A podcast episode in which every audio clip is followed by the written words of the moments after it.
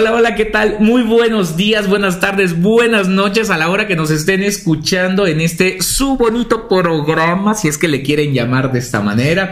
Un programa que ya saben que rompe con la formalidad mm, dentro de lo que cabe de, de la investigación forense. Espero que los capítulos anteriores hayan sido de su agrado y si no les gustó, bueno, pues al menos no nos tiren odio, nada más dejen de escucharlos, retiren su suscripción, pero por favor no nos lleguen a crucificar.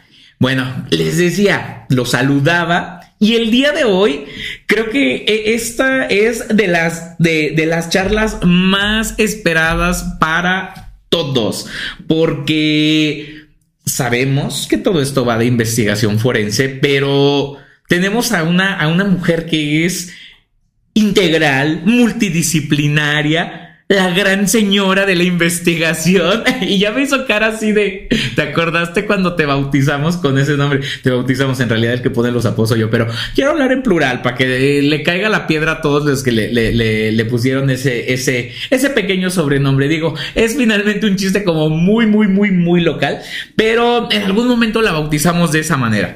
Aquí de repente nos bautizamos con ciertos apodos, con ciertos sobrenombres, claro, sin, sin faltarnos al respeto. A lo mejor ella me hace cara así como de, hijo, ya a empezar otra vez, pero para que te acuerdes de aquellos bonitos días en los que anduvimos trabajando juntos, llevando a cabo aquellas grandes investigaciones, carga y cargue, camine y camine, tú sabes a qué me refiero, no lo vamos a decir, pero tú sabes a qué me refiero, tú sabes de qué estoy hablando. Y bueno, amiga, Dale un traguito a tu café, por favor. Ponte amena, ponte agradable, ponte como. ¿Así te gustó? ¿Está bueno? Muchísimo, me encantó, me encantó, me encanta el café, pero este superó mis expectativas. Es en cuanto a sabor, en cuanto a la charla, mm, riquísimo. Es que ya saben que aquí uno le hace a todo y dentro de esas cosas a las que uno le hace es como catador y barista. Para ese capítulo yo creo que ya han de saber que también me dedico a eso y le, le preparé un cafecito que bueno, al otro me lo ninguneó, me lo dejó ahí a, un ladito. Pero bueno, amiga, bienvenida. Siéntete cómoda, siéntete en tu casa. Si quieres hacer alguna pausa, si me quieres dar una cachetada, si me quieres decir algo, tú dilo. Tú estás en tu espacio, tú estás en tu casa, estás en un lugar seguro. Entonces, adelante. ¿Cómo estás? Muy bien, muy bien. Muchas gracias. Muchas gracias por la invitación. Estoy muy contenta de verte, de saludarte, de verte bien, que estás echándole ganas a todos estos proyectos. Me encanta. Y pues, qué mejor compañía que tú, eh, café y una agradable plática. No, fíjate que gracias a ti, eh, la verdad es que siempre eh, he agradecido demasiado de estar rodeado de personas como tú, que valoro mucho tu amistad y valoro mucho tu conocimiento y sobre todo también el conocimiento que nos has transmitido a nosotros en su momento trabajando juntos y bueno, qué mejor que a las nuevas generaciones, porque he de decirles que que estamos con una persona que también se encarga de la formación de las nuevas generaciones de investigación, de, investigación forense. Y bueno, a ver amiga, tú ¿Qué haces? ¿A qué te dedicas? ¿Tú en, qué, en, qué, trabajas? ¿Trabajas en campo? ¿No trabajas? ¿O qué es lo que haces? Ah, vamos a empezar por ahí. Ahí muy, muy, muy sutilmente. Vamos a empezar por el principio. Bueno, pues te cuento, yo soy perito, perito en criminalística de campo. Eh, ya tengo bastantes años trabajando como, como perito. Amiga, tú, es que tú pusiste la primera piedra. tú fuiste de las que puso la primera piedra en cada uno de los de las de las nuevas áreas que se han formado. Tú ahí has andado. Por eso es que digo, eres una persona multidisciplinaria, multitalentosa, o sea, que tú sí podríamos decir que ya se ha dedicado a todo. Pero aparte, aquí sí quiero decir algo bien, bien importante para todos. Que eres una persona que evidentemente es muy notable que amas lo que haces. Que de verdad te gusta, o sea, que de verdad le pones ahí la garra, el empeño, que de verdad, aunque ya estás ahí muy cansada y lo que quieras, pero ahí estás sacando la última gotita para que todo resulte de una manera, vamos, eh, que dé frutos la investigación que tú estés haciendo. Entonces, eso sí lo puedo decir y lo digo gritado y lo digo quedito, si eres una persona súper, súper, súper comprometida. Y es complicado encontrar a personas así porque yo, yo de repente te veía y decía, pues que no se cansa o qué onda, pero realmente creo que el compromiso, no sé si es lo que te dé fuerza o qué onda, tú, tú, a ver, tú, tú pues dinos. Que, me encanta la criminalística. Como te decía, eh, llevo muchos años trabajando como perito, pero Si hay algo que me caracteriza, caracteriza es precisamente que eh, me gusta mucho mi trabajo. Estoy comprometida, creo en lo que hago, me apasiona, pero no es una pasión de esas falsas de que porque está de moda decir que me apasiona. No, pues no, porque tú sí empezaste desde que eh, todo esto no, no era tan sonado. Ni tan conocido. Exacto.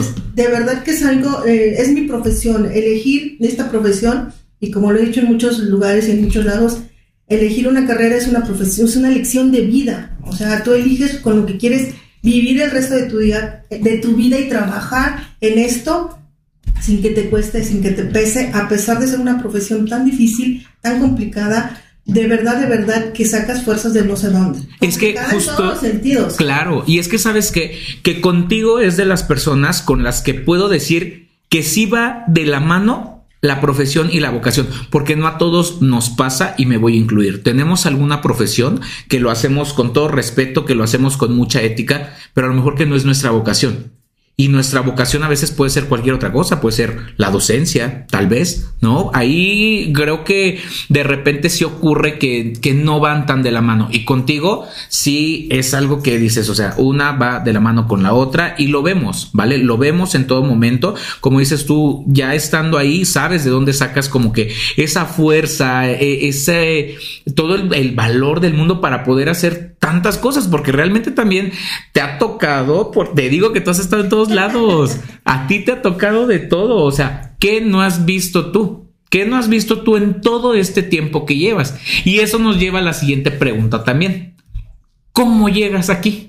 ¿Cómo llegas a la investigación forense? Porque tú antes de la investigación forense estudiaste allá en la máxima casa de estudios. Yo lo sé porque yo te busqué en internet y ahí estás. Ahorita ya sabes que todos ponemos nuestro nombrecito y ahí está. No voy a decir en qué para respetar el anonimato, pero está hasta tu tesis. Entonces, sí, ahí está, ahí está tu tesis. Y desde ahí dije, ok, desde entonces tú ya tenías esa espinita porque vi que tu tesis es enfocada, evidentemente, de tu área pero en la investigación del delito. Así sí, lo leí. sí, lo leí. Qué maravilla, sí. Pues uno investiga, pues uno investiga, uno investiga. Uno es bien chismoso. A mí me encanta el chisme, entonces uno aquí le investiga. Me encanta porque además estoy muy orgullosa de, ser parte de la, de la máxima casa de estudios. Y efectivamente, fíjate que yo entro a, la, a la universidad, pero en los últimos eh, semestres de mi carrera, de una carrera, de una primera carrera que tengo, había una carrera, una materia que se llamaba eh, criminología.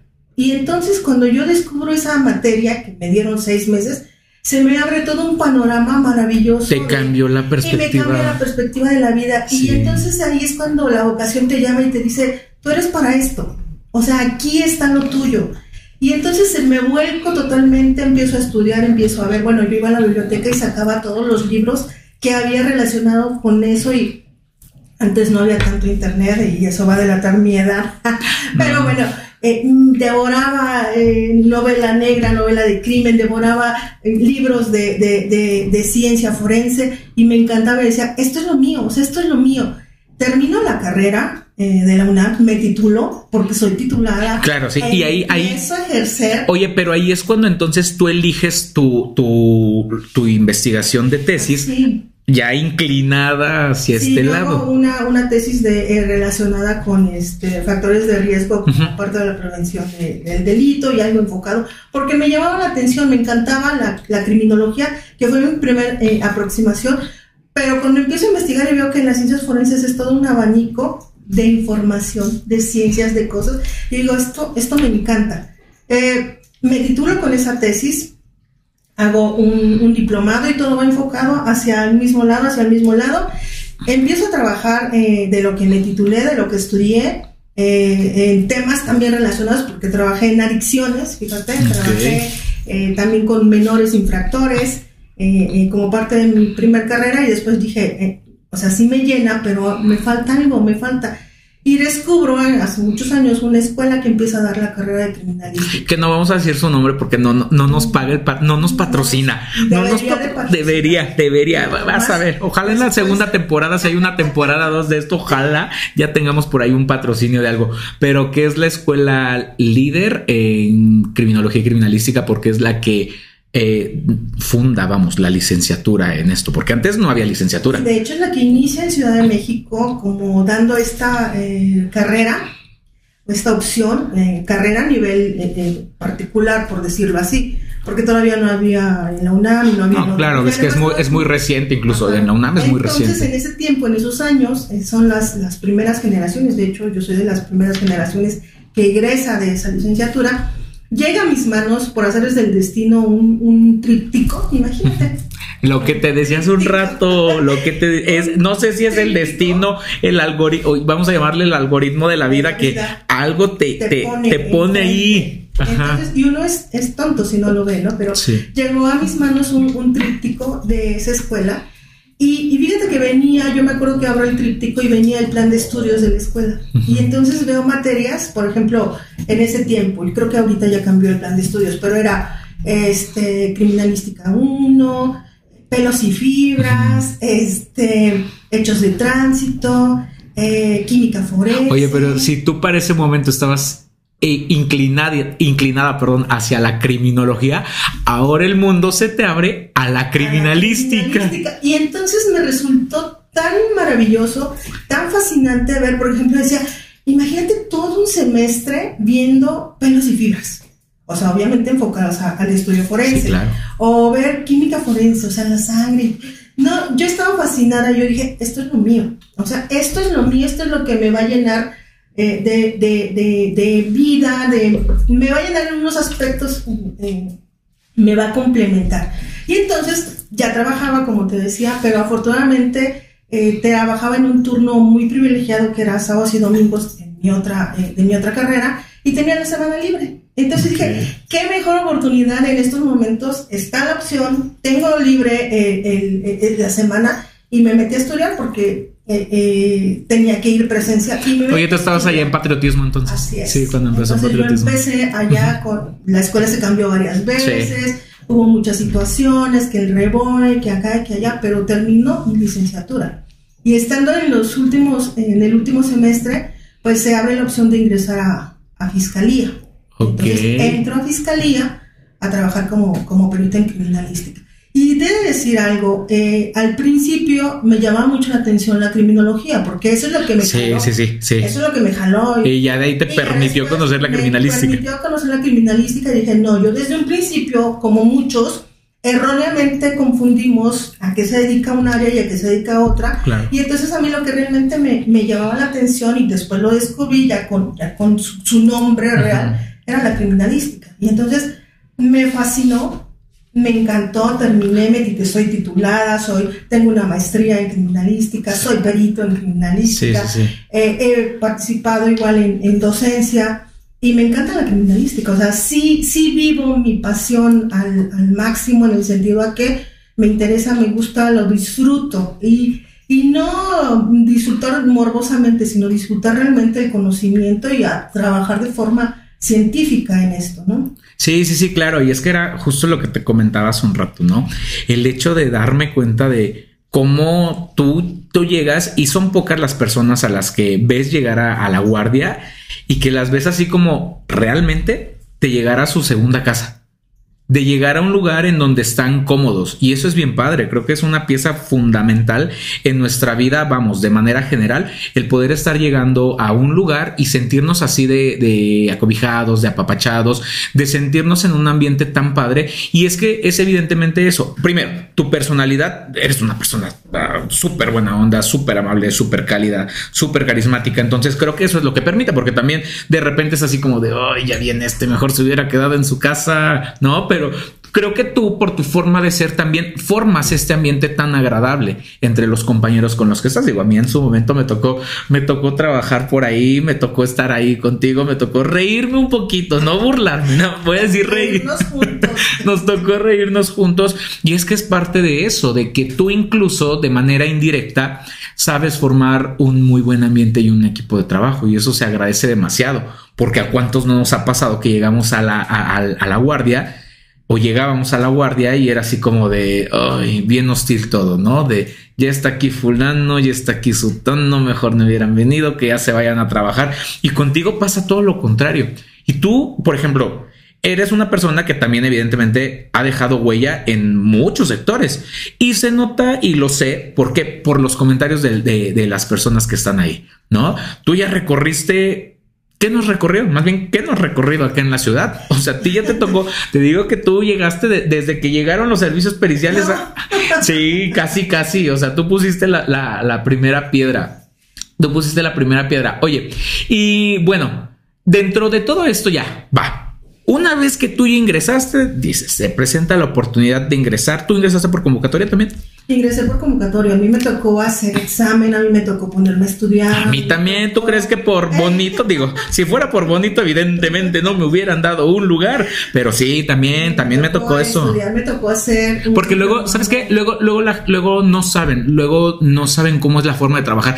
mira que, que no soy tan fan de seguir páginas de, de, de, de esta área de criminología y criminalística, y es bien curioso que he visto, por ejemplo, chavos que estudiaron criminología criminalística, la verdad no sé en dónde, pero porque lo veo ahí en sus publicaciones, que es una página que se llama Empleo para estas áreas de las que estamos hablando. No quiero decir la página, no me vayan ahí a querer vetar o algo. Y, y, veo que chavos publican así de, hola, acabo de terminar mi carrera en criminología. ¿Alguien sabe dónde puedo trabajar? Y es como de, o sea, que no te dijeron en dónde podías trabajar. Y lo mismo para criminalística. Apenas terminé mi carrera, ya tengo título y cédula. ¿Saben en qué puedo trabajar? Y o sea, ¿cómo ya tienes un, un título, una cédula y no sabes ni en dónde puedes trabajar? Y justo mucha gente no sabe de todo eso, de lo que es hacer una convocatoria. ¿Qué implicó para ti la convocatoria? Porque te voy a decir algo. Para mí fue dormir en el piso. Quien, quien me esté escuchando, que espero, eh, voy a decir sus nombres, Isa y Miguel, saben que yo llegué aquí a la ciudad a dormir en el piso, saben que no tenía para comer. Isa, tú conoces a Isa. Isa me patrocinaba la comida, Isa, Isa me daba de comer. Entonces, para mí fue un calvario en su momento pero que evidentemente valió la pena, porque ya después eh, te pones a, analizar todo, todo eso que pasaste y padeciste para poder ingresar y dices, bueno, valió la pena, estoy aquí en donde quería estar, porque al final del día, el decir una convocatoria implica mucho sacrificio, pero también implica el que tú quieres estar ahí, porque son los juegos del hambre, o sea, te estás peleando por un lugar y te estás peleando con 300 y de esos 300 nada más van a dar cinco lugares. Y eso también fue para ti. Así es, amigo. En esa convocatoria era una convocatoria para eh, mi área criminalística. Éramos muchos porque muchos querían entrar, pero... aparte de que viene gente de todo el país. De todos lados. Y además traían unos currículums impresionantes, ¿no? Y entonces uno dice, ay, yo con mi currículum de no sé a lo mejor poco tiempo. De hoja y media. Lo que te decía hace un rato de cuando le ayudé a, mi sensei a acomodar su currículum, que le dije, esto es, un este, es un expediente, ok, pues es mi currículum. Y yo, oh". Entonces dices, eh, a lo mejor no, no, pero yo ya sabía que quería entrar a fiscalía, o sea, que quería ser parte de ese personal. Porque al final de cuentas la única forma de ejercerlo y de ser forense es estando en una institución. no hay otra. No hay otra. Sí me tocó padecerla porque ya una vez que me quedé afortunadamente siempre le he macheteado muy duro a los exámenes y creo que por eso me... Eres bien matada, todos sabemos que eres bien matada. Y en un curso que estuvimos por ahí juntos, acuérdate que dijeron que eras bien matada, que eras la matada de, de, de, la institución y demás. No, no de la institución, porque conozco, y con mis respetos para mucha gente, yo digo, no, yo no soy así como tal persona, de verdad que no.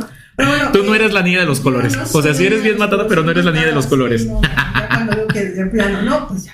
Y entonces eh, eh, hago el examen, eh, los demás exámenes los voy pasando poco a poco porque son filtros, ajá, un examen físico, un examen de conocimientos, hasta que finalmente quedas, ¿no? Pero quedas y queda, solamente te dicen hay cinco lugares y son 30 que están compitiendo por esos cinco lugares. Eso que te orilla es una presión psicológica porque dices, o sea, somos muchos para un solo lugar, entonces tienes que dar el 100 y te empiezan a presionar porque realmente cursas un diplomado en la institución, en, eh, en el instituto para que nos formen, pero realmente es un, un diplomado de, de, donde yo creo que ven muchísimas otras cosas, en donde resistencia, conocimientos, eh, tolerancia, disciplina, disciplina, disciplina. Uno está acostumbrado a lo mejor a llegar tarde a muchos lados, no puedes llegar tarde ahí jamás. No, nunca. un minuto es. Te dan de baja. Con un minuto ya. Y uno no lo cree, uno lo cree, dice, ay, sí, voy a llegar tarde. Y llegas la primera vez tarde y dices, ya la siguiente te vas. Es en serio. Cuando ves que se va el primero porque por faltas o por retardos. Dices, me voy a venir a acampar aquí porque no puedo llegar tarde. Entonces, sacrificar muchas cosas porque es eh, de que, ah, oiga, es que yo no puedo venir el sábado porque tengo otras actividades o porque trabajaba no te interesa, entonces dejémosle el lugar. Y ahí y, me acuerdo que a mí me tocaba escuchar que decían, aquí la convocatoria dice disponibilidad, si no la tiene, hay más personas que sí lo quieren. Así es, entonces empiezas a ver que muchos de tus compañeros, que muchos ya están casados, tienen familia, eh, sacrifican y se sacrifican y tú dices, bueno, yo, ¿por qué no? Lo tengo que hacer también y, todos podemos, todos estamos en las mismas circunstancias. Exacto. Todos lo podemos hacer. Entonces ahí es es ir peleando, de verdad, de verdad, peleando por un espacio. Por eso es lo que te digo, son los juegos del hambre. Son juegos literal, hasta que terminas y dices, bueno, ya tengo mi lugar en la fiscalía, ahora lo tengo que aprovechar, lo tengo que aprovechar en todos los sentidos, porque no nada más es un trabajo, de verdad que no nada más es un trabajo, es, es, una, es un, un, sinfín de actividades dentro y fuera, es el aprender cada día, cada asunto, es llegar a la guardia, como tú decías, no llegar y diciendo, ay, a ver ahora que no, es llegar a decir, no sé qué va a tocar hoy. O sea, es, es una emoción. Sí, claro. ¿qué, me va, ¿Qué va a salir hoy? A lo mejor puedo estar muy tranquila ahora, como me pueden tocar ocho homicidios. Claro. Sí, sí, sí. Es, a mí es, Porque finalmente es, es, aprendizaje. No, y aparte es, es aprendizaje cada guardia y decir, no sé qué me va a tocar. es que es como una tómbola. Ajá. Es como una tómbola. No es como llegar al típico godín, ah, ya sé que tengo que sacar tantos pendientes. Y No, aquí no sabemos. Como te puede estar una guardia súper tranquila, nunca te vas en blanca, difícilmente te vas en blanco. Te puede tocar uno o dos asuntos o, o, más, como te puede tocar el asunto súper impactante y súper de impacto eh, eh, social este, donde, donde ya tienes ahí, por ejemplo, a los medios por todos lados, ¿no? Y, y no sabes, entonces eso yo creo que le da un plus al trabajo que a mí me encanta. Eso, y aparte siempre he dicho que el estar en fiscalía, en el sector donde estés, es tu segunda familia. Entonces los compañeros se vuelven parte de tu vida porque estás 24 horas literal con ellos. O sea, es lo que luego les desayunas, comes cenas, te duermes, te recuestas. Eh, si vas a hacer un ambiente pesado, se te va a hacer horrible pasar 24 horas. Es como cuando te estás divorciando. O sea, ya porque,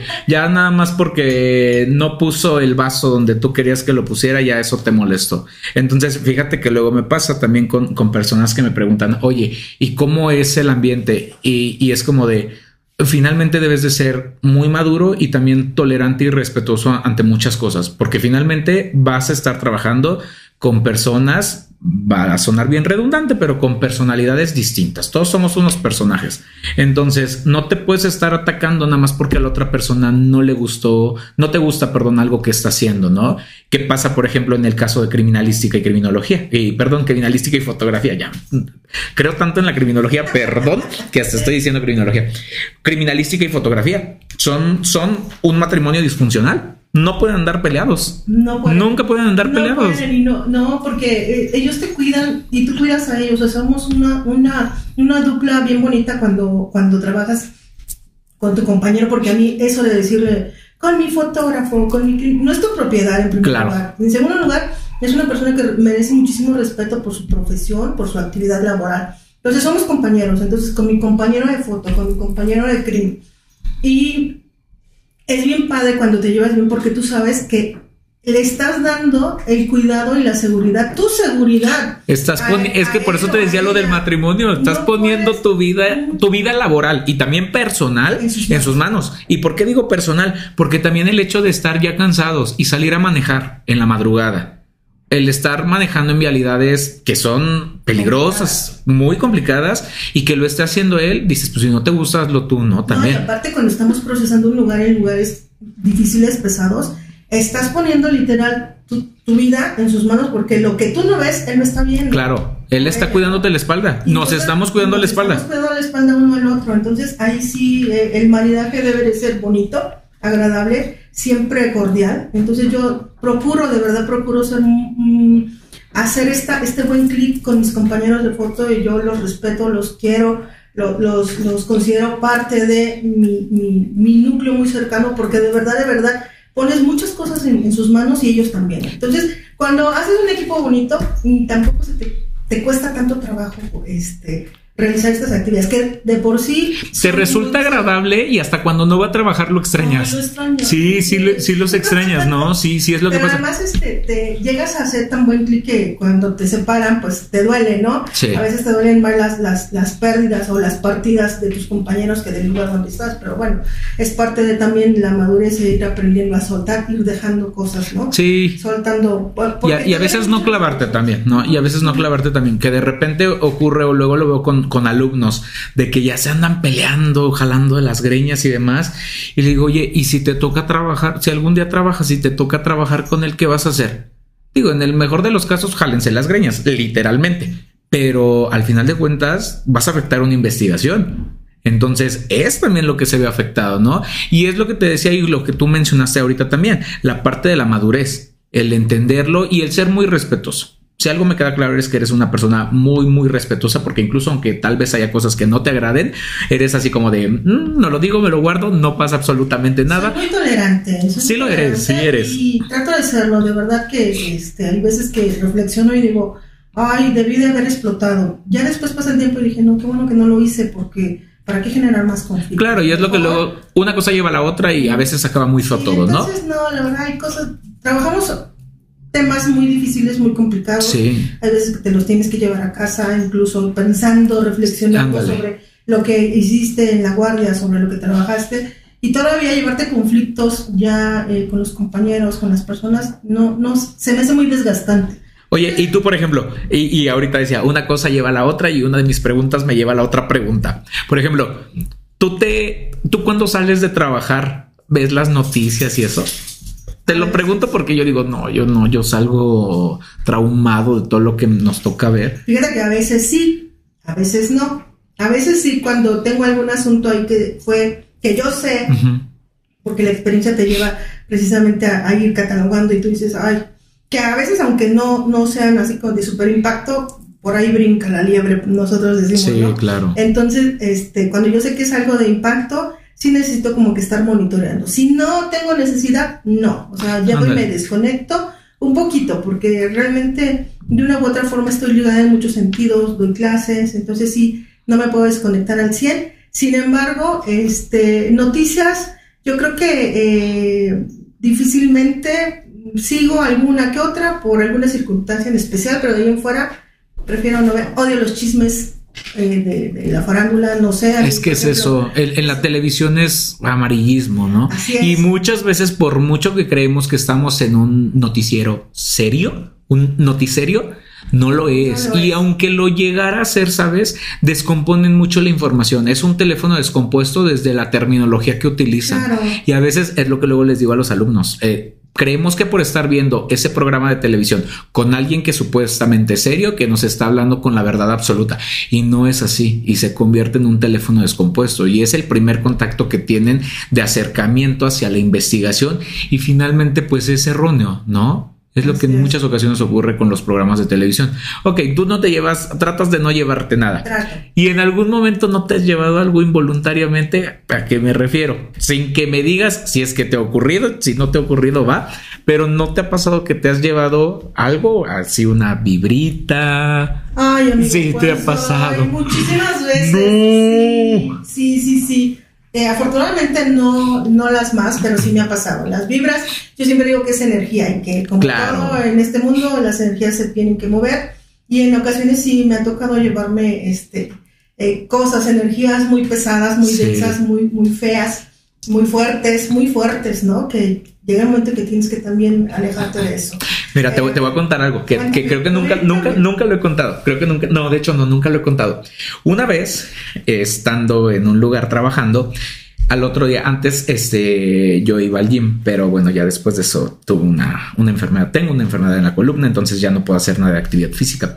Pero bueno, el chiste es que salgo de, de trabajar y me voy al gym. Y ya cuando me voy al gym, este, yo iba con un amigo y se me acerca una persona y me dice, oye, este, ¿me puedes acompañar a los vestidores? Yo, no, no te voy a acompañar a los vestidores. Invítame un café o algo, ¿no? dije, no. Y ya me quedé ahí, ¿no? Termino, estábamos en las caminadoras o en la elíptica, una cosa así. Y ya después me, nos salimos, terminamos y me dice, oye, de verdad, por favor, es que traes a alguien. Y yo, sí, vengo con mi cuate. Y me dice, no, traes a una persona así, así, así, así, así. Un día antes había trabajado a la persona así. No, pues me puse verde, blanco, amarillo y de todos los colores. Me voy a, los vestidores y ¿qué crees que me agarra del hombro? y empiezo a sentir como si tuviera un calambre, como si, no sé, o sea, horrible. Empecé a sentir como, como si salía algo, me, me dolía demasiado. Y este, y me dices que traías a esta persona, te venía acompañando y te estaba agarrando. Me dice, ¿la conoces? Y dije, no la conozco, pero sí la conozco. O sea, ¿cómo te explico que me dedico a esto y esto? Y me dice, ah, ok, entonces eso es lo que puede ser. Pero claro que a mí me dio así como mucho ruido de, oye, ¿cómo me está contando de una persona cómo está vestida? Y esta persona yo la, yo la vi ayer y yo estuve con, con la persona, ¿no? Bueno, ya pasó. Y le dije, oye, ¿qué onda? ¿Te debo algo? ¿Qué, qué, qué, qué, qué se hace en estos casos? No? Me dice, no, no te preocupes, yo lo hice porque tú lo, tú lo necesitabas. Y dije, ah, ok, gracias. Y fue una de tantas también, una de tantas, una de tantas. Porque ¿qué crees que justo lo que decías de la energía? Ok, tú vas a un lugar y te llevas un cuchillo, te llevas un casquillo, muestreas la sangre, lo que te tengas que, llegar, que llevar físico, pero también todo lo que se siente y nadie te lo va a entender al menos de que esté posicionado en el mismo lugar que tú. Y que lo haya vivido, ¿no? Que Claro. lo haya sentido. Eh, eso es, eso está bien interesante de estudiar, fíjate, pero de forma científica. ¿no? Ándale. A ver qué, qué, Ay, qué no nos, que pasa. nos vaya a pasar lo del hermano de Ari Telch. Ves que se dedicaba a investigar eso y un Sí. día se lo llevaron, creo, los extraterrestres. Ah, No, no a mí sí, a mí sí, me- yo respeto, yo respeto Fíjate mucho eso. Me han pasado muchas cosas, te voy a platicar Ajá. dos breves, así. Alguna vez una amiga, hace tiempo, una amiga me dijo, oye, vamos a un lugar de estos que son como bazares esotéricos, ¿no? Acompáñame porque quiero hacerme una como limpia, ¿no? Y me dijo, acompáñame porque yo no quiero ir sola, yo quiero ir con alguien seguro para que me cuide, porque pues no falta el charlatán, no falta que le quieran robar o que la duerman. Ella tenía miedo que la durmiera Sí. y le robaran ahí. Entonces le digo, bueno, yo te acompaño, eh, la estoy acompañando y en una vez vamos pasando por este bazar esotérico. Ella buscaba como un, un masaje, una relajación, no lo sé. ¿no? Se nos acerca una persona y nos dice, así literal, se, para enfrente de nosotros y dice, ustedes traen una energía bien pesada, bien pesada. Y entonces le digo a mi amiga, eres tú, ya ves, y me- se me queda viendo y me dice, no, eres tú, hay muchos muertos detrás de ti. Y entonces, o sea, yo así literal sonreí, ella no sabe, obvio, no me conocía, no Sí, claro. a qué me dedico, no sabe Sí. nada de, de esto. Y es justo donde te brinca eso de cómo alguien que cómo alguien la vida te ha visto. sabe, sabe estas cosas, ¿no? Entonces, solo sonreí y le dije, sí, y le expliqué un poquito a lo que me dedicaba y me dijo, ah, ahora entiendo, ahora entiendo por qué hay tanta energía relacionada con muerte contigo, ¿no? Este, pero dice, o sea, no es negativo, solo sé que estás ahí y me llama mucho la atención toda esta energía que traes, pero no, no te va a causar daño, o sea, no te está afectando en Ujú. ninguna esfera de tu vida. Pero ahí los traes. pero ahí está. Sí. Y yo dije, bueno, pues es que sí, yo creo que tarda en, en- alejarse toda esa energía que finalmente absorbemos, ¿no? Ujú. Quiero pensar eso. No me dice nada, mi amiga se hizo lo que tenía que hacerse y ya. Incluso la señora le dio confianza y ahí estuvo. Yo no, la verdad es que dije, no, yo vengo con. Mi objetivo de venir aquí es, era otro. Sí, el claro. cuidarte, no, no el hacerme algo Sí. Entonces, pero sí me llama mucho la atención esta parte, ¿no? Y hay ocasiones en que yo creo que te ha pasado muchas veces también, Juan, o sea, cuando trabajamos, cuando trabajamos, este, te llevas a, a- hay asuntos que están súper, súper desgastantes, que tú dices, oye, no fue tanto lo que hice y me siento Bien tan- agotado. tan- Sí. me absorbió tanto Sí. que yo lo, lo, lo he vivido y lo vivo constantemente porque a veces sí soy muy intensa cuando trabajo, pero hay ocasiones en que me supera y, y llego, eh, terminamos de procesar, terminamos lo que tenemos que hacer incluso entre, y estoy agotada, o sea, agotada, agotada, cansada físicamente, que tardo mucho en recuperarme. Descanso, trato de hacer un poquito de meditación y así es como, pero tardo mucho en recuperarme, ¿no? Entonces, Sí, claro. yo creo que me absorbe. Sí, fíjate, fíjate que a mí, por ejemplo, ya después de que me pasó todo esto con esta persona, en algún momento me lo volví a encontrar en el gimnasio y me dijo, ¿cómo has estado? Bla, bla, bla. Y le dije, ahora no traigo a nadie. Yo sabía que no había trabajado nada y me dice, no. Y me dice, ¿te puedo dar un consejo? Y yo, claro, adelante, los que quieras, ¿no? Ya, ya sabiendas de todo eso, dije, no, pues tú dime y aquí esto es bienvenido. Y me dice, ¿sabes qué? Cada que, que trabajes con, con personas sin vida, cuando trabajes con cadáveres, colócate un, un listón blanco y lo hago por si son peras o son manzanas y me dice, y ya después cuando termines, quémalo. Y con eso le estás dando como luz a la persona, porque a lo mejor por eso te lo llevas. Yo hago muchos ritualitos pequeñitos, yo creo que muchos los hacemos. Primero, yo dentro de mis objetivos y dentro de mis cosas cotidianas que hago es que siempre le pido permiso al cadáver.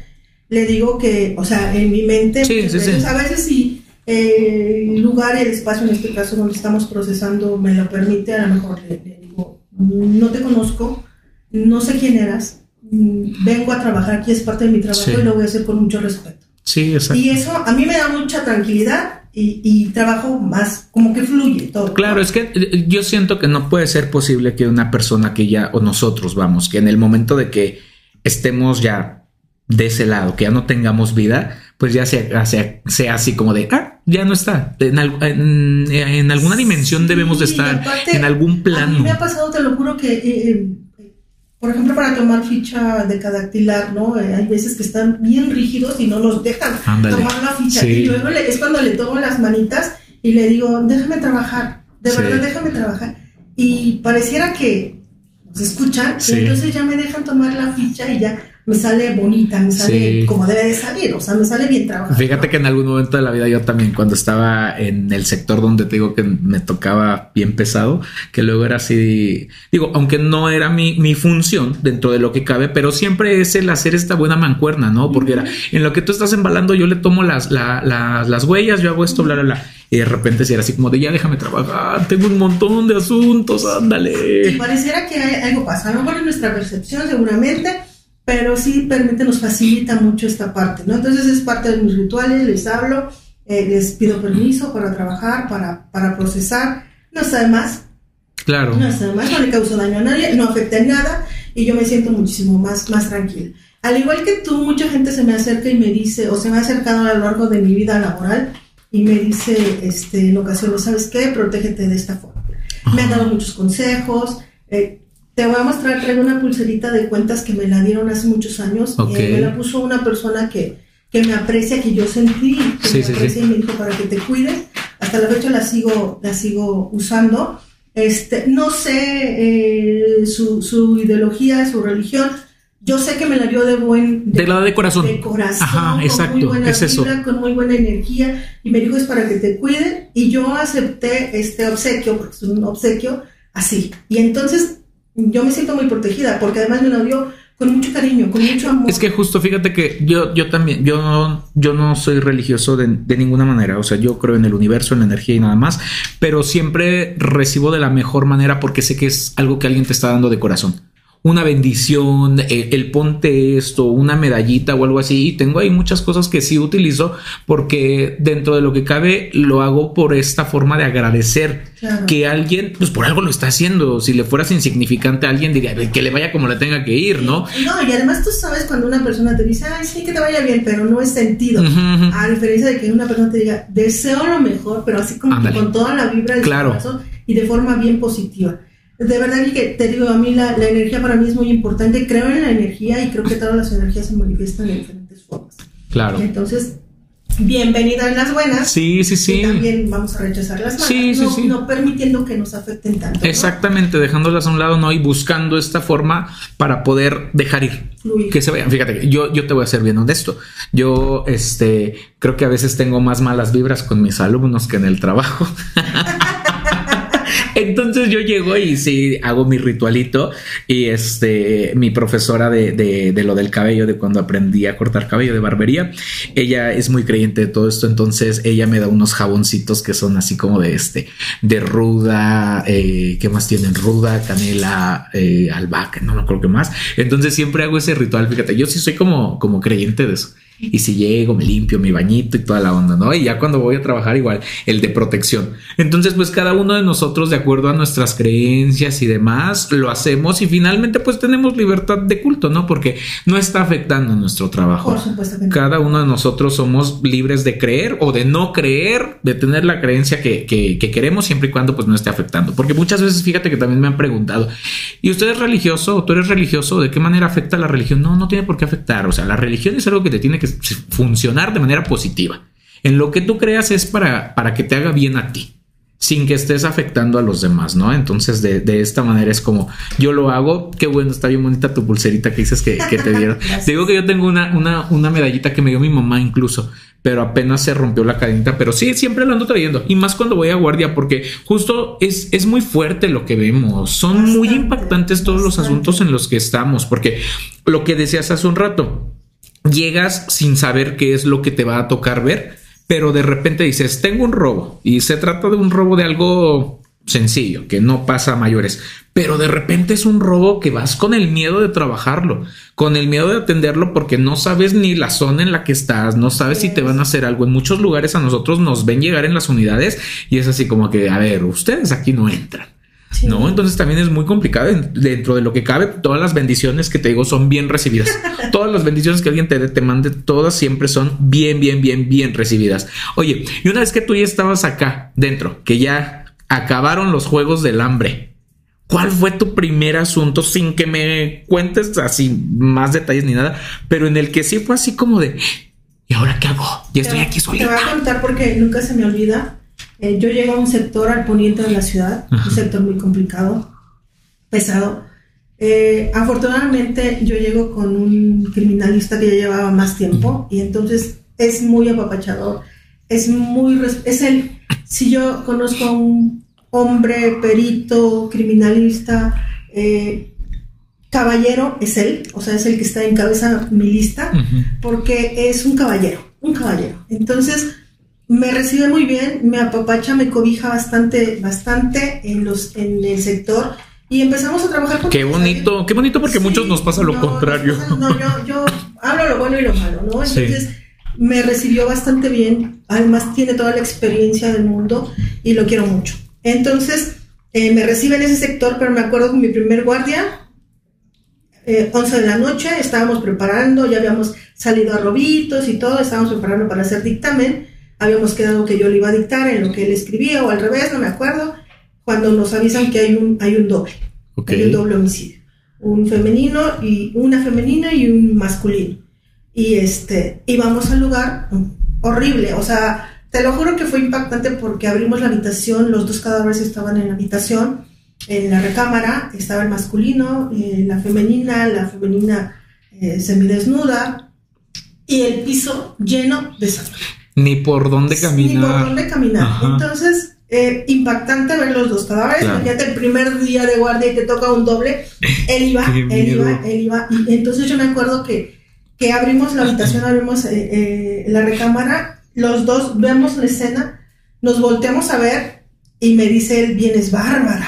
y yo, pero yo no soy, o sea, y entonces empezamos a procesar. Él empieza, obviamente, él quedó a cargo de la investigación, yo le apoyé, yo le auxilié, pero no se me va a olvidar. Esa claro. primera escena la sigo recordando y ahorita la estoy viendo, ¿no? Cómo estaban distribuida la cama, los cadáveres, cómo quedaron, la cantidad de sangre que había. Sí eh, las armas que había, había arma, ar, armas blancas, este, no, era impresionante. Y lo trabajamos, lo trabajamos muy bonito, a pesar de que era bastante, bastante trabajo, entre los dos se nos hizo, fluyó. ¿sí, claro, sí. Es que, es que es como cuando, mira, por ejemplo, yo no sé bailar, yo no sé bailar y apenas me estaban enseñando a bailar. Y es como cuando de repente dices, ya estoy bailando, ya me hicieron bailar. Es así como cuando fluye, fluye. que dices, ¿en qué momento hubo tanta sincronización? Exacto. Fluyó tan bonito que así es de cuenta que ya llevábamos meses trabajando y me decía, y ahora hagamos esto, y ahora vamos a medir, y yo, o sea, fluyó. Sí. Fluyó hasta el momento de elaboración de dictamen, que, que ya habíamos acordado cómo íbamos a trabajar,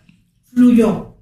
O sea, bien padre, bien bonito, en el sentido de, de la forma de trabajo. El, el, el, caso fue impactante, porque te digo, era un doble, ¿no? Entonces, este, por arma blanca, femenina, masculino, o sea, bastante, bastante complicado en una zona eh, nice de esa alcaldía este, pesada. Entonces, fue, fue No, y, eso todavía te, da todavía mayor presión, ¿no? Porque llegas y ya lo que te decía hace un rato, ya tienes al helicóptero volándote arriba, tienes los medios por todos lados. Entonces fue, fue padre, estuve trabajando bastante tiempo con, con esta persona, bastante, te digo, yo creo que un año y, este, y fluían los asuntos, eh, me enseñó muchísimo. Pues ya sabes que aquí no somos eternos en un... Y esa fue la primera vez que lloraste, de seguro, porque cuando te cambiaron o lo cambiaron, sentiste feo. Me cambian y, me mandan a, otro sector. Pero ya cuando llegas a otro, ya vas, ya vas más... Este, Sí, sí, sí, ya, vas, ya, vas, exacto, ya vas curtido.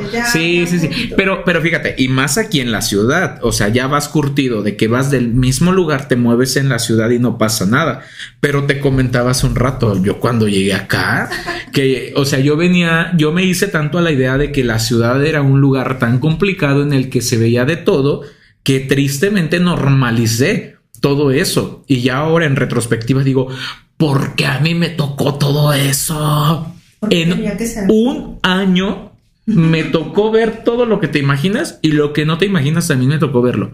Sí, es muy triste, fíjate que ver esta, estas situaciones que cada vez se van haciendo más complicados los delitos que vemos, ¿no? Sí, porque al, fin, al final del día, o sea, hay que reconocer que no trabajamos en cosas bonitas. Ay, no, yo es lo que digo. Nunca, nunca, nunca, nunca. lo peor de la sociedad, o sea, ¿qué es lo peor que te puede pasar? Piensa en lo peor que te puede pasar pues cosas negativas relacionadas con un delito, que te roben, eh, que te asalten, que se lleven eh, algo, no sé, que te lesionen, incluso hasta delitos graves como la muerte, ¿no? En eso trabajamos, eso no es bonito. Bonito. Sí, yo no sé de dónde. yo cómo, admiro a los arquitectos, a los ingenieros, a los decoradores, a la gente que se dedica a las cosas bellas de la vida, porque ven cosas bonitas a los, a los floristas, a, la gente que hace cosas bellas para, embellecer este mundo. Y nosotros pues trabajamos en lo feo que produce la sociedad de... Que la misma sociedad, y es que eso es lo feo, porque fíjate, justo a mí me ha pasado, digo, no hay asuntos que me quiten el sueño ni mucho menos, pero sí de repente que me estoy cocinando, real, bañándome, lo que esté haciendo, me viene a la cabeza el asunto y dices, ¿cómo una persona tuvo la capacidad y el valor, llámale si tú quieres, de hacer eso. No, y te pones a pensar en la investigación que tuviste. Pero aquí viene algo también. Yo luego veo a contadores precisamente, a personas que se dedican a la administración y digo, yo no me veo ahí. Yo no, yo no podría. Yo con trabajos es sumar uno más uno, dos y, cosas así. Digo, yo no me veo haciendo eso. No sé si tú te verías haciendo eso. Es que alguien lo tiene que hacer. pasa lo mismo, es lo que yo digo. Alguien, alguien se tiene que dedicar a esto y qué bueno que sea gente que sepa que le guste y que, de verdad vaya a aportar algo, porque no nada más es estar por estar, no nada más es hacerlo por hacer, sino tiene que aportar y dar más, como en cualquier profesión. Mira, yo creo que el contador, cuando le apasiona su trabajo, cuando le gusta, cuando se capacita, va a ser lo mejor que pueda y va a ser muy, muy bueno en eso y, se va a sentir eh, feliz. O sea, finalmente yo creo que una de las premisas a lo que venimos a este mundo es hacer feliz. Si a ti te hace feliz ser contador, pues sílo y disfrútalo. A mí me hace feliz esta profesión, de verdad que me hace feliz y lo disfruto. Lo disfruto al máximo, aún con sus cuestiones eh, difíciles que tiene como cualquier otro. Sí, claro, porque sí lo son. Y es que es, eh, eso, mira, las vibras, lo de la energía. El cansancio físico. El cansancio. Ah, pero y, y es también a lo que voy.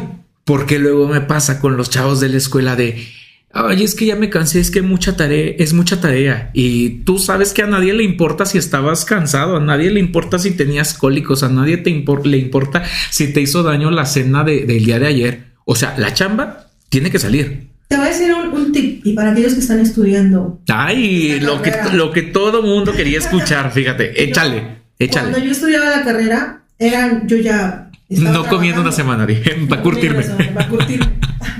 No dormía. No, comía. Eran las 3 de la mañana porque los maestros ya a nivel licenciatura se supone que te exigen más. Por supuesto. Eran las 3 de la mañana y yo haciendo algún trabajo en la computadora, ¿no?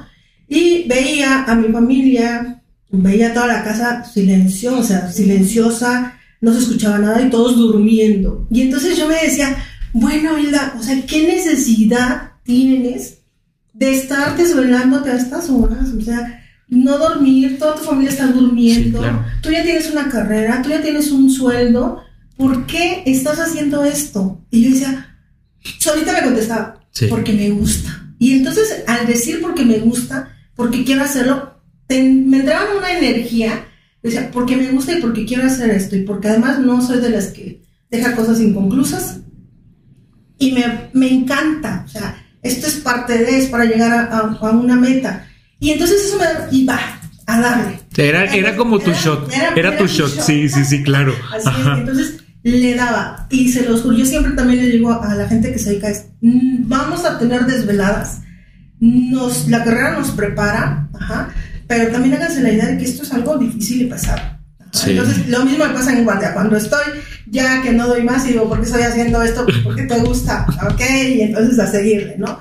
Son guardias muy pesadas, hay veces que son no de 24, de más de 24 horas. 48, 72, sí, sí, sí, complicadísimas. Entonces, pero aquí estamos, aquí estamos y le tenemos que dar el plus. Es que finalmente es eso. Y mira, y, justo tocando ese tema, finalmente en la actualidad a la máxima casa de estudios ya oferta la, la la licenciatura, pero la mayor parte de las personas que lo estudian es en una escuela privada.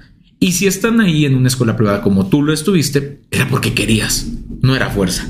No, porque si no ese dinero lo inviertes en otra cosa. Entonces también que se agarren de ahí en muchas ocasiones, ¿no? Porque dices, oye, es que estás aquí por gusto, no creo que tu papá quiera que te dediques a esto o que tu mamá quiera que estés sin comer que estés sin bañarte, porque así andamos, sin comer, sin bañarnos, andamos ahí ya sin dormir, oliendo feo y es una realidad, somos humanos, ¿no? Digo, a lo mejor te agarras ahí una toallita húmeda y tras, tras, tras, es como, como un mini bañito que te das y órale, para seguirle y un trago de café y a darle, ¿no? Pero pues finalmente es algo que nosotros elegimos. Así es, e, esa es la clave uno dice, yo elegí esto y como yo lo elijo y como es mi decisión, nadie me lo impone, nadie me obliga, lo tienes que hacer con gusto. Exacto. Y, sabes que requiere esfuerzo porque nada es fácil. Entonces ahí como que tú solito te vas como dando este aliciente y sale y va fluyendo y te vas dando cuenta hasta dónde eh, son tus capacidades y creo que vamos más allá. Ah, sí, sí, sí. Haz de cuenta que tus capacidades son como una escalerita y una vez que subes un escaloncito dices, Todavía puedo. subir uno más. Puedo. Uno más. Y cada vez le vas poniendo uno más, uno más, uno más. Y te vuelves, pues si bien no indestructible, pero sí una persona con que, esas capacidades te llevan incluso a desarrollar habilidades. Porque eso sí lo he visto. Aquí hay que ser también todo terreno, porque de repente dices, ¿cuándo me iba a imaginar que me iba a tener que trepar a un árbol?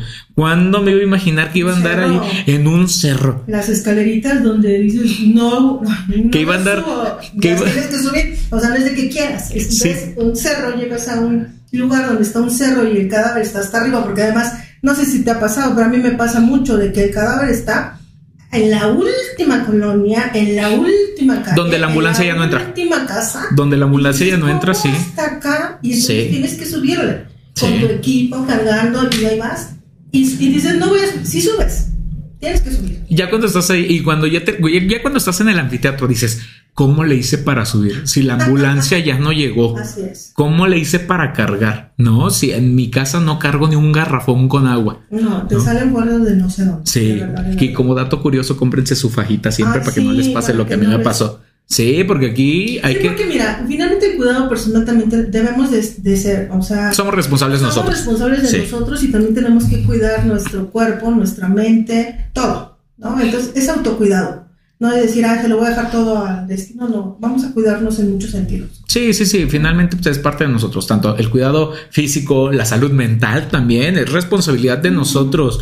Porque yo siempre lo he dicho y yo estoy en terapia desde hace un montón de tiempo también por la cuestión del trabajo. Porque dije esto y, la analogía de toda la vida de la olla express, no la olla de vapor. O sea, no la puedes estar llenando, llenando y dejándola ahí porque finalmente se convierte en que pues, en una bomba de tiempo, en una bomba de tiempo de todo este tipo de situaciones. Yo de repente veo a personas que llevan 30 años trabajando y dices, oye, es un montón de tiempo, es muchísimo, ¿cómo le has hecho viendo todo esto?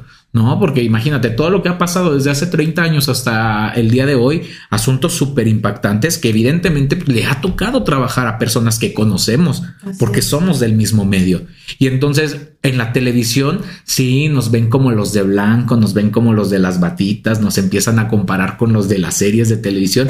Pero dices, sí, mira, me veo bien ahí en la tele, pero tú no sabías que anoche me comí unos tacos y me iba dando un dolor de estómago. somos humanos, o sea... Eh, es que es eso. Que somos personas como cualquier otra, que eh, nos pasan mil cosas también y que aún así tenemos que trabajar, tenemos que procesar ese lugar lo mejor posible o de la forma más científica, ¿no? Exacto, o sea, no, y que no nos puede ser indiferente la situación en la que estamos.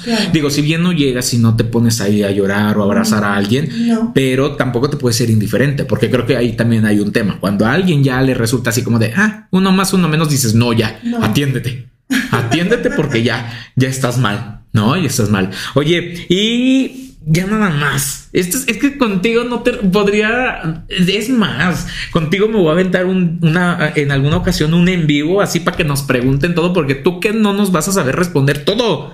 Ya te tocó casi de todo. Si no es que todo. Casi. No, ya, yo creo que ya todo.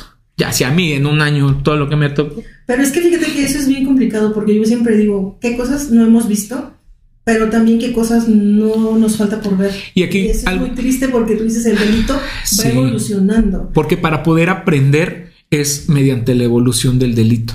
Y eso es lo que nos hace aprender. y es, lo que te decía hace un rato. O sea, aquí ninguno de los investigadores forenses, ninguno es más que otro. Porque la investigación que tú ya tuviste, yo no la he tenido y a la inversa. Así Esas que te conté hace un rato que te dije, ¿cómo a mí en un año me tocó todo eso? y a lo mejor a ti no te, no te han tocado o te tocaron después de mucho tiempo. Y a lo mejor en estos momentos ni a ti ni a mí nos han tocado algo que, que, que, que alguien más ya le tocó. Exactamente. Y, yo, yo no me cierro a la parte de que he visto todo porque no, o sea, hay cosas que, que me falta por ver, hay cosas que ni siquiera han surgido y que van a surgir. Sí, tristemente. Sí. Y eso es lo que lo, que me preocupa, pero también me alicienta seguir preparándome, ¿no? Porque no me puedo estancar. Sí, sí, sí, porque también sabes, sabes qué pasa, que también al final del día llega un punto en el que tú te podrás saber todos los libros de principio a fin, pero la calle te da otra cosa. Ah, claro. La, fiscalía, la fiscalía es la máxima casa de estudios para nosotros como investigadores. No hay ninguna otra forma de aprender, o sí, y yo sí sé por qué si hay otra forma de aprender mucho, porque tú lo sabes y muchos de nosotros no lo sabemos. Cuéntame, Allá cuando cruzaste el charco, cuando cruzaste el río, ¿a dónde te fuiste? Cuéntanos a todos. Fíjate que... es que esta... esta música como de, como de tambores. no, a mí me encanta la criminalística porque además es un, abanico de posibilidades. Y algo en lo que estamos trabajando actualmente es en la parte de personas desaparecidas no, espérame, pero antes de ese, no. Cuando cruzaste. Es que precisamente allá, allá voy. Entonces, es parte de eh, lo que acabo de decir de la capacitación. Este, para la búsqueda de personas, me fui a un curso a, Estados Unidos, este, donde eh, trabajamos, o más bien en, este lugar a donde llegué, se llama eh, Granja de Cadáveres.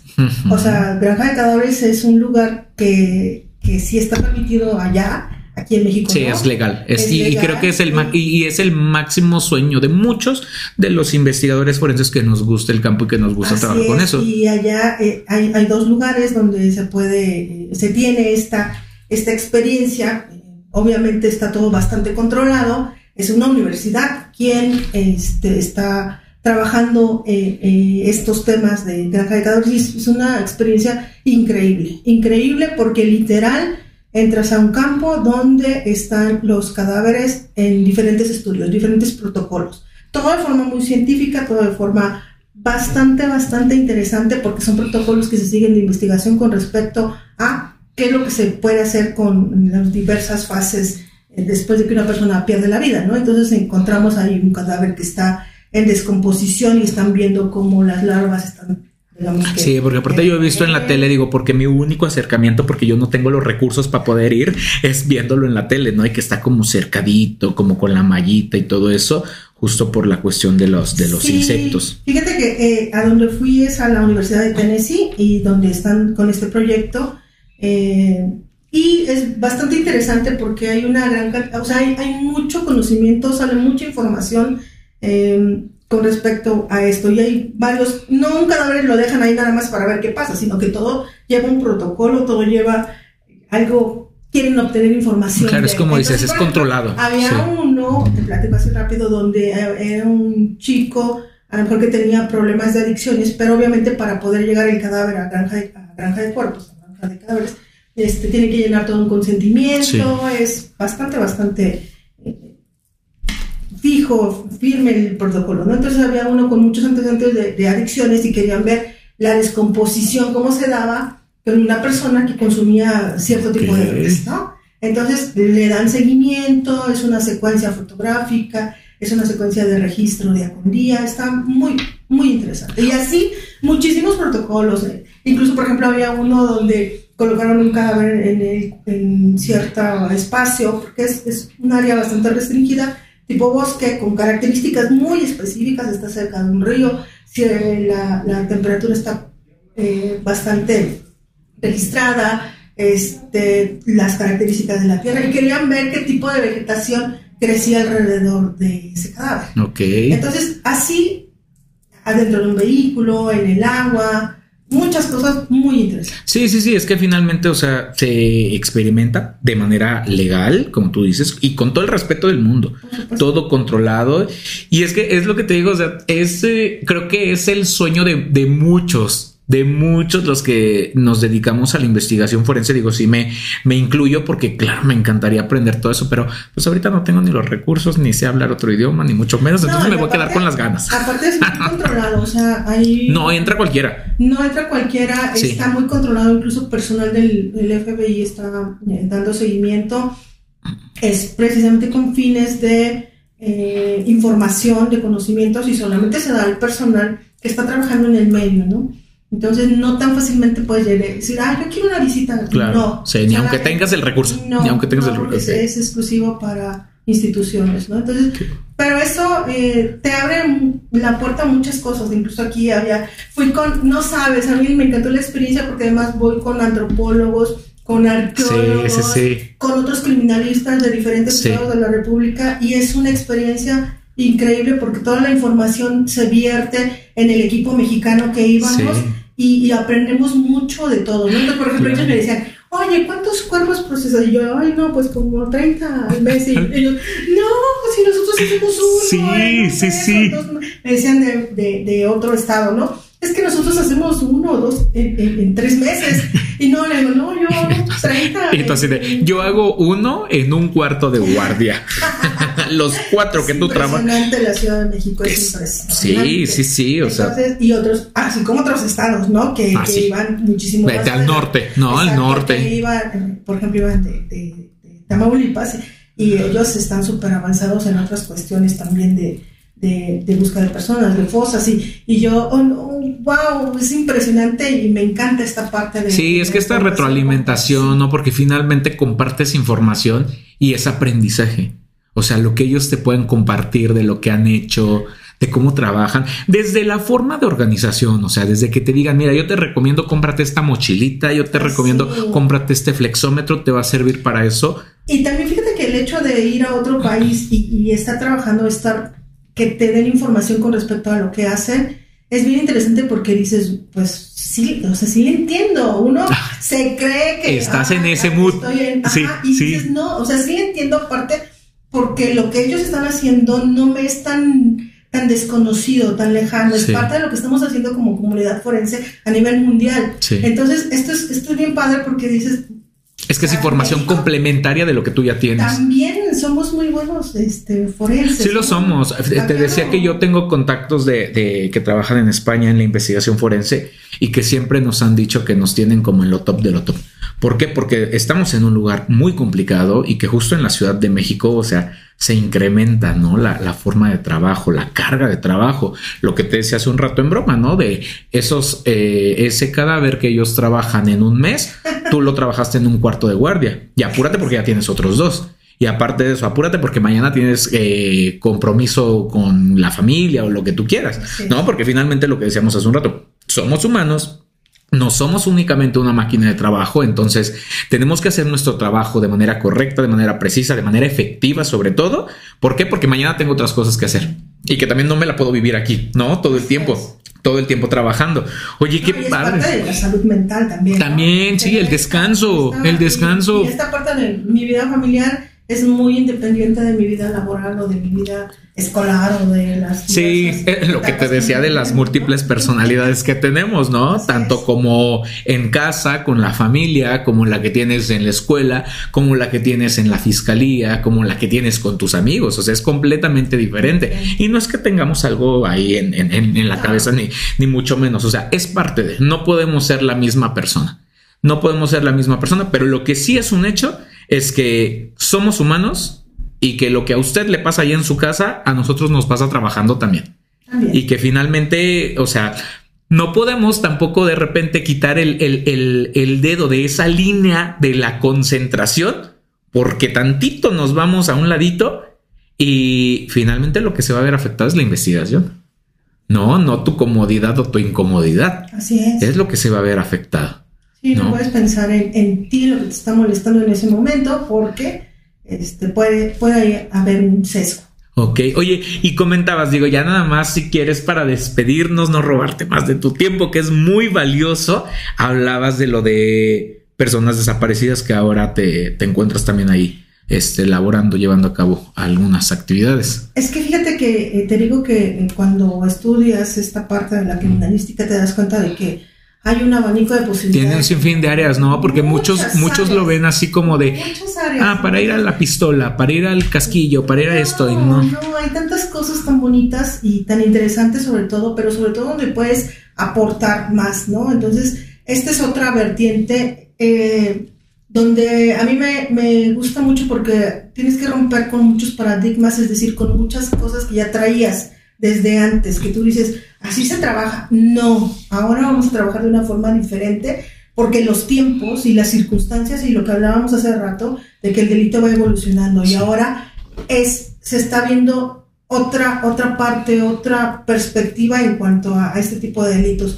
y tenemos que adaptar nuestra intervención pericial a lo que a estándares internacionales, a protocolos y en eso adaptar es también ir modificando algunas cosas. Entonces, es bien interesante porque es un reto.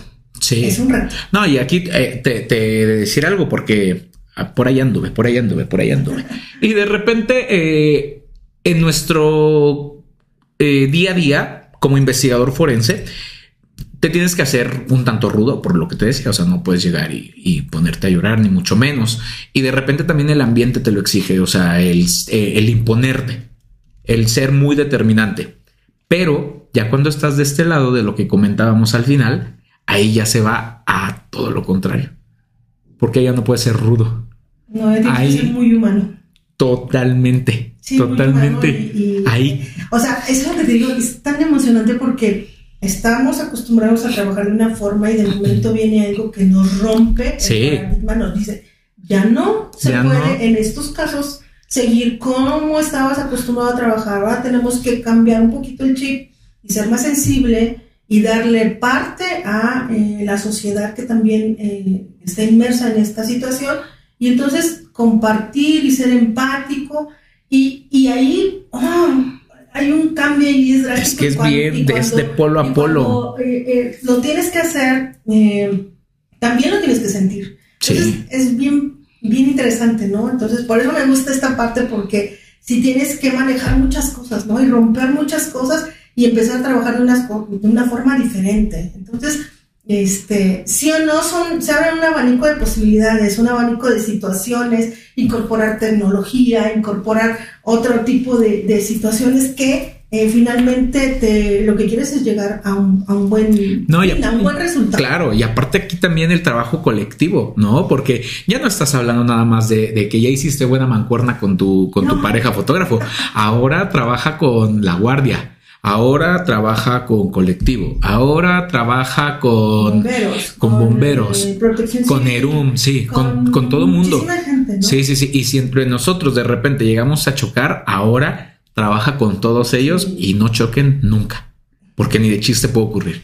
¿no? Entonces ahí sí, yo siento que ahí sí cambia completamente, o sea, nos saca, si bien no de nuestra zona de confort, pero sí nos cambia o nos saca totalmente de esa línea que, que ya tenemos, de esa forma de trabajo que nosotros ya en su momento fuimos creando, fuimos construyendo, porque también siempre lo he dicho, cada uno de nosotros como investigadores forense y forenses, perdón, tiene una personalidad. Ves un, un trabajo y dices, este es de fulanito tal inmediatamente se puede percibir, ¿no? Entonces, a veces tarda mucho tiempo en el que tú te puedas construir, que te puedas formar de esta manera y ahora así de, ok, así ya no me sirve. Fórmate otra vez. De nuevo. De un polo opuesto. ¿eh? Sí, es. A lo que voy es que, fíjate, finalmente, después de muchos años eh, que estás trabajando de una forma y de momento, oye, cámbiale. Sí. Y tú dices, pero ¿cómo? Si tanto trabajo me costó hacer esto y llegar a, afinarlo, a perfeccionarlo, todo es perfectible, pero como que ahí a darle... Y ahora... Es, eso es motivante porque es un reto. No, y es que es un reto y te voy a decir algo también. De repente nos pasa que con nuestra pareja o nuestros amigos es que me molesta esto de ti y te aferras a tú, así soy y así he sido siempre ni modo, ¿no? Pero ya cuando estás de este lado, no puedes decir así soy y así he sido siempre. Es como de, ok, ahorita me vuelvo a construir. Ahorita me, me, vuelvo a hacer, ahorita me desarmo y me vuelvo a hacer de tal manera de que esta vez sí sea funcional hacia lo que estamos haciendo Pero ahora. es genial porque lo puedes hacer porque es con respecto a tu actividad laboral.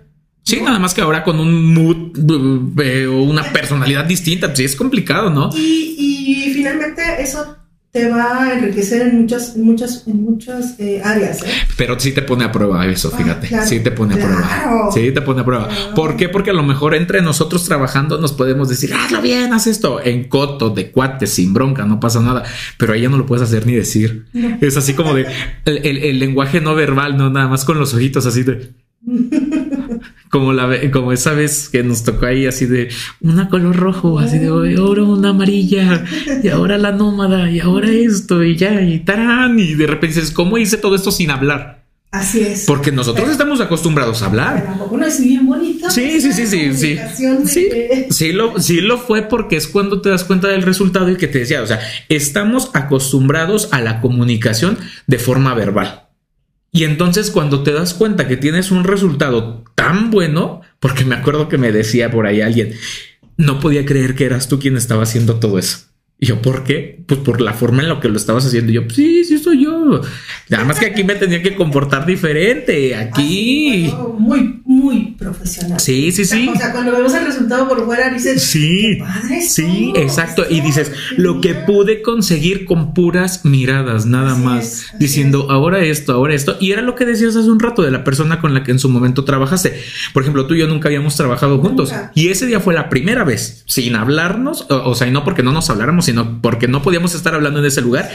Y a pura mirada y esto, y esto, y esto, y esto, y esto, y de repente, ¡tarán! Ya salió todo. Exacto. Ya deberíamos de sugerir que nosotros nos vayamos ahí a las Olimpiadas también en investigación forense sincronizada, una cosa así. Ve el nivel de sincronización que tenemos. No, hombre, pues mira, de verdad, te lo juro, a mí me encantaría tenerte cuatro horas. Entiendo, pobre mujer, viene de tres días de trabajo continuos. continuos. Así es que aquí le tienen que, no sé si se le pueda dar like, compártanlo un montón de veces porque de verdad que nos hizo un espacio eh, lejos de su agenda apretadísima después de tres días de estar trabajando arduamente y aquí está. Y con todo el ánimo. ¿eh? Y, de verdad te lo agradezco demasiado. Te agradezco demasiado que estés confiando en este proyecto. Yo de inicio le dije es un proyecto nuevo. Finalmente quiero tener a las personas cercanas conmigo, pero además de eso, personas que sé que tienen eh, eh, el conocimiento, pero aparte del conocimiento, que lo saben transmitir. Porque hay muchas personas, o sabemos, me voy a incluir también, que a lo mejor sabemos, pero no sabemos enseñar. Puede ser, ¿no? Puede ser. Y está bien, es un constante proceso. No todos estamos diseñados para lo mismo. ¿No? Finalmente no todos estamos diseñados para lo mismo, pero de verdad no sabes cuánto te agradezco, cuánto valoro que de verdad eh, me hayas regalado de tu tiempo. El tiempo es lo más importante que tenemos porque el tiempo jamás lo vamos a recuperar. y no sabes cómo te agradezco de verdad que estés aquí con nosotros, este, que estés confiando también en el proyecto, porque te lo dije, es un proyecto que está empezando, es un proyecto que me está costando un poco de trabajo, pero finalmente que yo me propuse hacerlo y digo me está costando tanto tiempo como dinero, porque pues finalmente lo que ves aquí lo costé yo, no hay patrocinadores. Esperemos que para, que para la temporada 2, si es que exista, ya tengamos ahí unos patrocinadores y créanme que a todos los, a, todos los que estuvieron en la primera temporada, me los voy a llevar a, a festejar algún lugar como se merecen por haber creído en este proyecto. De verdad, amiga, no sabes cómo te agradezco que me hayas regalado tu tiempo, que estés aquí con nosotros y sobre todo que estés compartiendo todo esto que sabes que te vuelvo a repetir. O sea,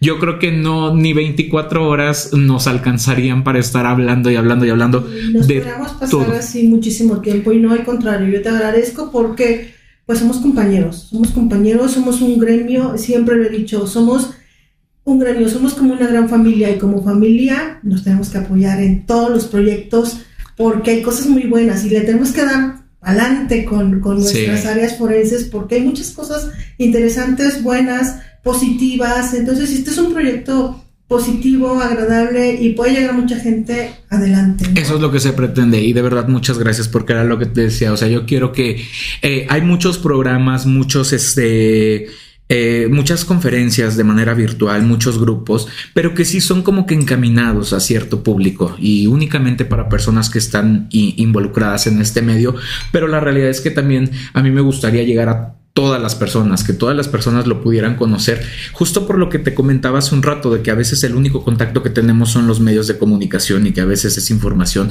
vamos, errónea, ¿no? Cada quien se gana la vida como puede, como quiere, con lo que tiene, pero sí de repente he visto que eso se convierte en un teléfono descompuesto, porque lo he notado con mis alumnos, ¿no? Que me dicen, pero es que lo vi en la televisión y es como de, híjole, pero ¿cómo te explico que incluso lo que decían en la televisión solamente forma una, vamos, un, repito, un teléfono descompuesto, mala comunicación y que finalmente de repente incluso puedan poner como que en contradicción de lo que nosotros estamos haciendo como investigadores, por lo que dicen con lo que realmente estamos haciendo, ¿no? Que a veces hasta nos hacen ahí medio, medio quedar mal con las investigaciones que llevamos a cabo. Y dices, oye, pero pues es que no era así, pero lastimosamente es lo único que en muchas ocasiones pueden ver y pueden escuchar. Entonces, digo, ya esperemos que para la siguiente temporada seguramente va a haber mucha gente que te va a querer preguntar muchas cosas y si me lo permite, si hay una temporada o si quieres estar nuevamente con nosotros para responder a todo eso, de verdad que te lo súper agradeceré igual que ahorita, que te lo vuelvo a repetir, no me voy a cansar de agradecerte, que, que tengas este que tengas esta esta intención, esta buena intención de confiar en el proyecto y de estar aquí. De verdad, amiga, muchas, muchas, muchas gracias. Y por favor, pues para todos, denle mucho amor a este, a este capítulo, a este episodio, porque no saben frente a qué eminencia me, me encuentro. Y que cada que vaya aprendiendo más, le voy a decir, ¿sabes qué ven? Y, y compártenos más. Pero también si la quieren contratar, porque también no vivimos nada más de los aplausos y de las palabras bonitas, pues también a mí me dicen y que se la quieren llevar a dar una conferencia al otro del mundo, órale, porque ella ya cobra en euros. Amiga, muchas gracias. ¿Algo más que les quieras decir a todas las personas que nos están escuchando? No, pues eh, aquí estamos, de verdad. Cualquier duda, cualquier pregunta, aquí estamos y me la hacen llegar a través de, de mi amigo. Y pues con muchísimo gusto, si me vuelven a invitar, yo feliz porque pues me encanta esto, ¿no? Entonces, Aquí estamos. Muchísimas gracias. Me encanta. Muchas gracias a ti, muchas gracias a todos. Que tengan excelente día, tarde o noche a la hora que nos estén escuchando. Y nos volvemos a escuchar en el próximo capítulo. Hasta pronto.